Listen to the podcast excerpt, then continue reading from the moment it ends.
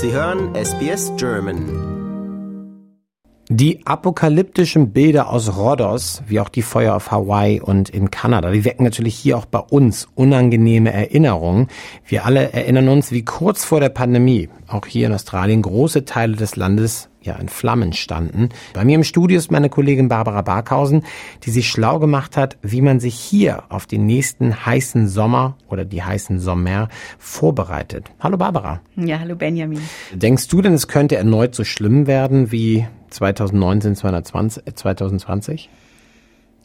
Nun, äh, das waren natürlich verheerende Brände. Wir mhm. haben die, denke ich, alle in äh, Erinnerung sind ja über 30 Menschen gestorben, sind äh, mehr als drei Milliarden Tiere getötet oder verletzt worden. Ähm, aber seitdem hat es ja fast dauerhaft hier bei uns im Osten ja. geregnet. Ja. ja. Und daran erinnern wir uns auch alle. Und das war einerseits inzwischen auch schon nicht mehr schön, würde ich mal sagen.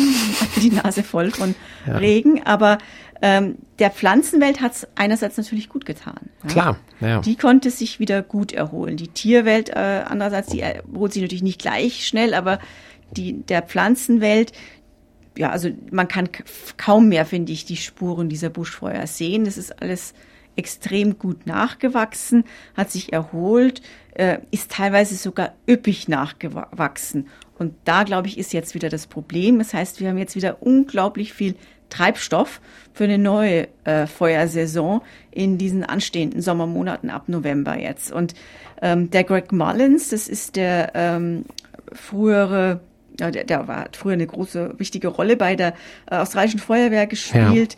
Ja. Ähm, und der ist heute beim australischen Klimarat tätig und der hat ein Briefing gegeben vor ähm, kurzem, äh, vor dem äh, Climate Council eben, dass diese drei Jahre Regen, das war ja diese sogenannte La Nina-Saison, ja. die hätten jetzt eben den perfekten Sturm für die Feuerbedingungen in diesem Jahr geschaffen. Und selbst in Regionen, in denen normalerweise nicht viel Gras wächst, zum Beispiel, wuchert das jetzt geradezu. Ja? Und da kann man teilweise wohl nicht mehr hindurchgehen, meinte er. So unglaublich dicht ist er. Und mein eigener Mann ist Meteorologe, der meinte auch, er glaubt nicht unbedingt, dass es äh, die Buschfeuer sein werden, die uns dieses Jahr so extreme äh, Probleme bereiten werden, sondern die Grasfeuer. Grasfeuer, ja. ja, genau. Das hatte ich, war mir auch nicht bewusst. Du bist ja auch schon ein bisschen länger in Australien als ich. Ich habe mich erstmal nur gefreut über diese grünen, blühenden Landschaften und wie toll das alles zurückgewachsen ist. Und habe dann erst, nachdem ich darauf hingewiesen wurde, ist mir natürlich bewusst geworden, klar, ist ja mengenweise Treibstoff und richtig dichtes Dickicht da. Und diese Grasfeuer, ja, da war ich mir auch nicht darüber bewusst. Craig Mullins übrigens finde ich toll. Also der war ja auch wirklich sehr, sehr engagiert im, im, mit Blick auf den Klimawandel während dieser gesamten Feuersaison, die wir hatten und war da sehr, sehr outspoken, wie man im Englischen sagt. Nun will man ja nach dem Extremereignis vor drei Jahren, das als schwarzer Sommer in die Geschichte eingegangen ist, nun besser vorbereitet sein auf eine neue Feuersaison. Ähm, was ist alles geplant? Sind wir wirklich besser vorbereitet?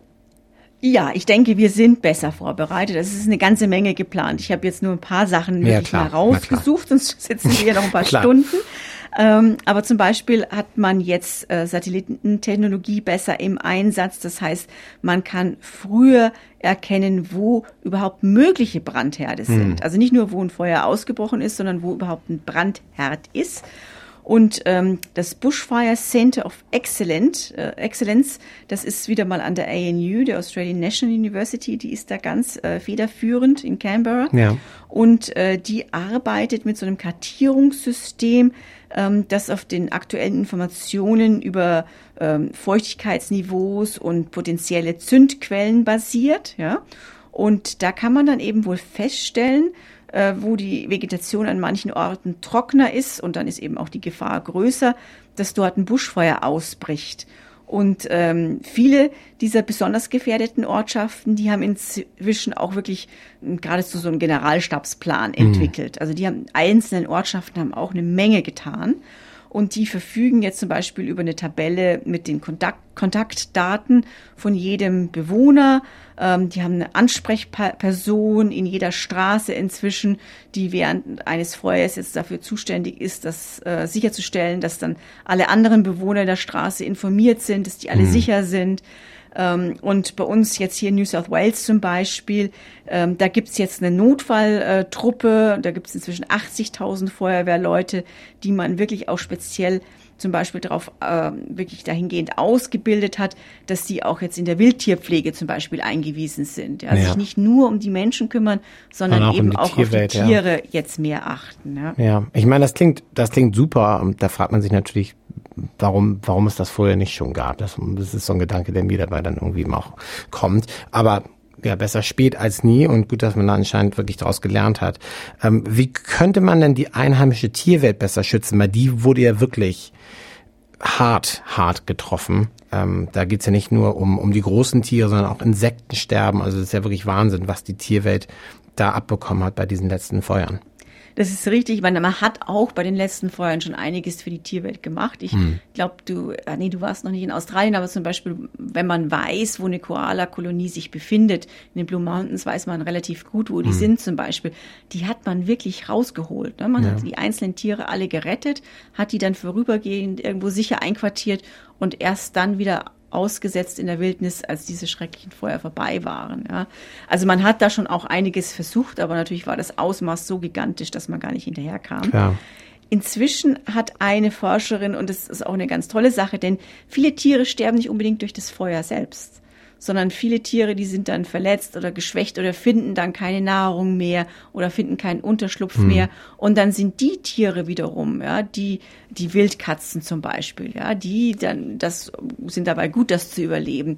Die gehen dann rein und bringen dann auch noch den Rest der einheimischen Tierwelt, äh, der überlebt hat, um, ja. ja. Und insofern ist es zum Beispiel ganz, ganz wichtig, Unterschlupf ja, äh, zu gewähren, wo die Tiere sich dann wirklich sicher fühlen können. Und da hat eine Forscherin jetzt sogenannte Habitatskapseln entwickelt und die sehen aus so wie so ein bisschen so wie ein Pappraketenschiff, könnte man okay, sagen. Cool. Ja. Und die sollen eben Tieren, die ein Feuer überlebt haben, jetzt künftig Schutz bieten.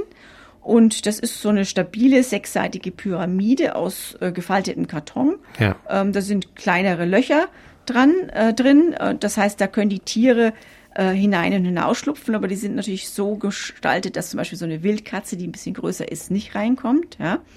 Und ähm, aber dafür eben ein kleines Bandicoot zum Beispiel. Und im Gegensatz zu den Draht- und Stoffkonstruktionen, die jetzt äh, vorher schon teilweise als so Unterstände verwendet wurden, sind jetzt diese Kapseln deutlich einfacher zu transportieren, hm. einfacher mhm. aufzustellen. Die sind vollständig biologisch abbaubar und ähm, ja, die helfen natürlich jetzt und machen äh, einen großen Unterschied, denke ich, für, äh, wenn wieder ein Feuer ist, dass man danach so einen Unterschlupf aufbauen kann, relativ schnell eben aufbauen kann und dann die Tiere auch schützen kann vor diesen ganzen äh, eingeschleppten Tieren, die eben so viel Schaden äh, anrichten. Diese Kapsel, die ist übrigens von einer Naturschutzökologin von der Macquarie University entwickelt worden, ja. von der Alexandra Carthy. Und ähm, ja, der kam diese Idee bei den letzten Feuern oder nach den letzten Feuern und sie sagte, ihr wurde damals klar, wie wichtig das eben ist, Wildtieren Notunterkünfte zu bieten. So wie das ja auch gegenüber, also so wie es auch bei Menschen machen. Ne? Ja, äh, toller Gedanke, tolle Idee und wie einfach es dann manchmal sein kann, aus Pappe einen Unterschlupf den Tieren da zur Verfügung zu stellen. Also wir können wirklich nur darauf hoffen, dass nach diesen Jahren des Regens und ähm, ja der, des dichten Unterholzes wir nicht ein ähnliches, eine ähnliche schlimme Feuersaison erleben wie 2019, 2020. Barbara, ich danke dir für deine Ausführungen. Danke dir, Benjamin. Liken, teilen und kommentieren Sie unsere Inhalte bei facebook.com/sbsgerman.